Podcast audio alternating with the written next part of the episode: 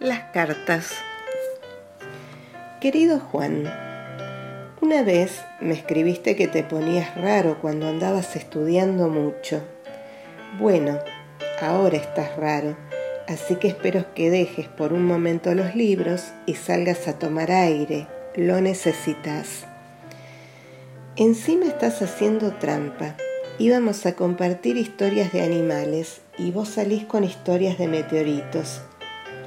Está bien, acepto las no reglas de este juego. Lo que no acepto también es que no me cuentes nada de lo que pasó en tu facultad. ¿Están todos bien? Leí los diarios. Había que leer entre líneas, claro. Y todo lo que quería era saber de vos. Me hubiera gustado tener un teléfono al que llamarte pero por lo menos ahora sé que estás bien. Raro, pero bien. Te cuento mi investigación de esta semana. Es sobre el primer mono, pariente tuyo, que viajó al espacio, un chimpancé. Quienes lo cuidaban debían ser un poco imaginativos para los nombres porque lo llamaron Ham, por el lugar en el que estaba. Aeromedical, HAM. No lo pasó bien durante el entrenamiento, así que será nuestro mártir, nuestro héroe.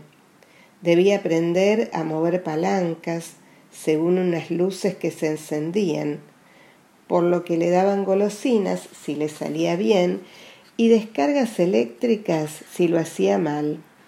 Despegó en el Mercury Reston 2 el 31 de enero de 1961 y ayudó a demostrar que un ser vivo podía realizar operaciones durante un vuelo y hasta en gravedad cero. ¿Te lo podés imaginar al pobre mono recordando las patadas eléctricas y moviendo palancas a lo loco? Pero no te preocupes, cuando te llegue el turno a vos, no voy a dejar que te pase lo mismo. Solo golosinas para Juan. Ham regresó cansado y deshidratado y ahora creo que vive en el zoológico de Washington. Lo visitaremos alguna vez, le llevaremos bananas, le rendiremos homenaje, sobre todo vos, mono Juan.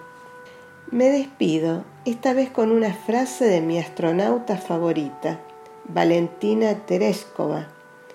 Un día, yo como ella, estaré allí orbitando alrededor de la Tierra y sabiendo que me estás observando.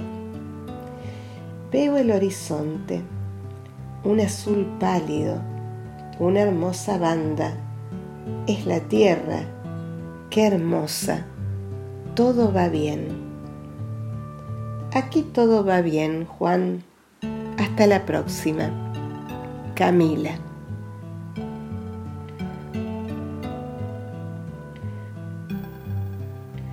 Raro. ¿Por qué pensará que mi hermano está raro? Le pregunté a Betina cuando terminamos de leer la carta en la cocina de su casa. Tal vez porque la escribí yo, que no soy tu hermano, contestó ella. Esa era una buena respuesta. ¿Te parece que estamos haciendo bien, Martín? Esto de meternos en la vida de tu hermano. Yo en ese momento no sabía cómo explicar. Juan está en... como el grabador, el magnetófono que hay en la escuela. Si pones pausa, la cinta se detiene, pero luego podés reanudarla desde donde dejaste. Bueno, la vida de mi hermano está así, en pausa, y yo solo quiero ayudarlo a que la reanude cuando regrese de su misión. Cuando vuelva te va a matar por mentirle a la novia. Ella está enamorada. Sí, ¿no? A lo mejor se casan y en lugar de ir a la luna ponen un observatorio astronómico acá y se quedan. Eso sería lindo. Le vuelvo a escribir a Camila una carta más hasta que me encuentre con Juan. Querido Juan, Esto ya es prueba y comprobación. Estás raro. Pero lo entiendo. Con todo lo que pasó en Córdoba y no te olvides que también en Corrientes y en Rosario y no recuerdo dónde más. Y encima los estudios y los exámenes y tu familia y tu trabajo y todo ese lío que es la vida. Te aceptaré raro, pero ojalá escribieras más largo, como antes, un poco más sobre vos y menos sobre meteoritos. Pero no me quejo, porque yo escribiré sobre animales, que es un poco como escribir sobre vos y yo también. Somos animales de ciencia. Esto que te voy a contar te va a dejar con la boca abierta y muerto de envidia. Conocí a Belisario. Estuve en la escuela aerotransportadora de Córdoba. Sí, tan cerca de vos y no nos vimos. Que los horarios, que los apuros, que un poco de vergüenza aparecer de golpe, pero la próxima sí.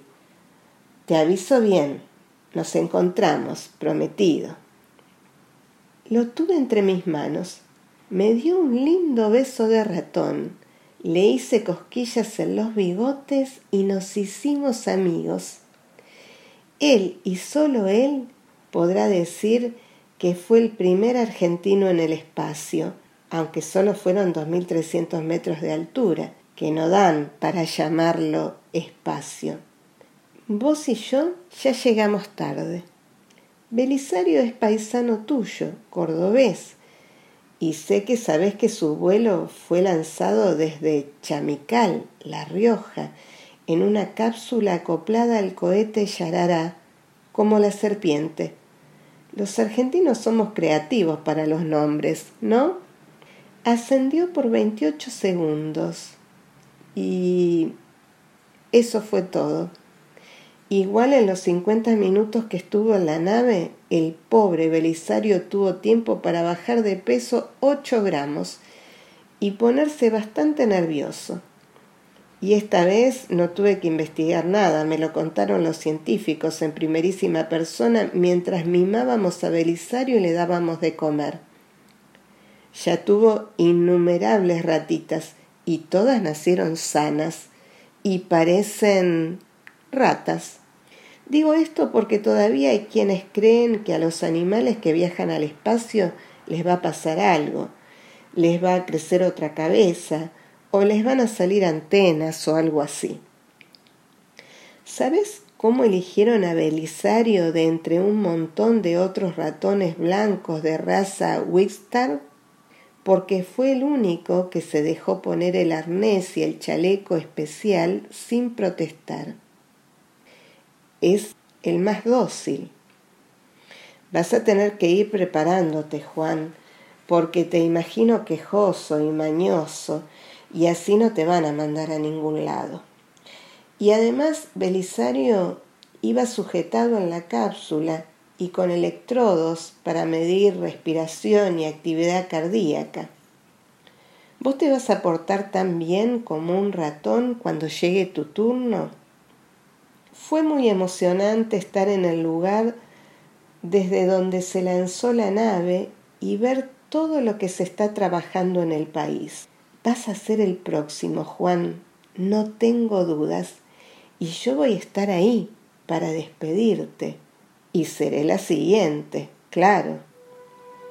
Me despedí de Belisario como Ed White se despidió de la primera caminata espacial.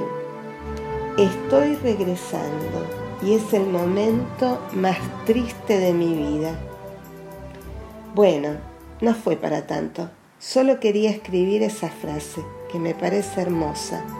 Nos vemos, Juan, rumbo al espacio. Con cariño, Camila.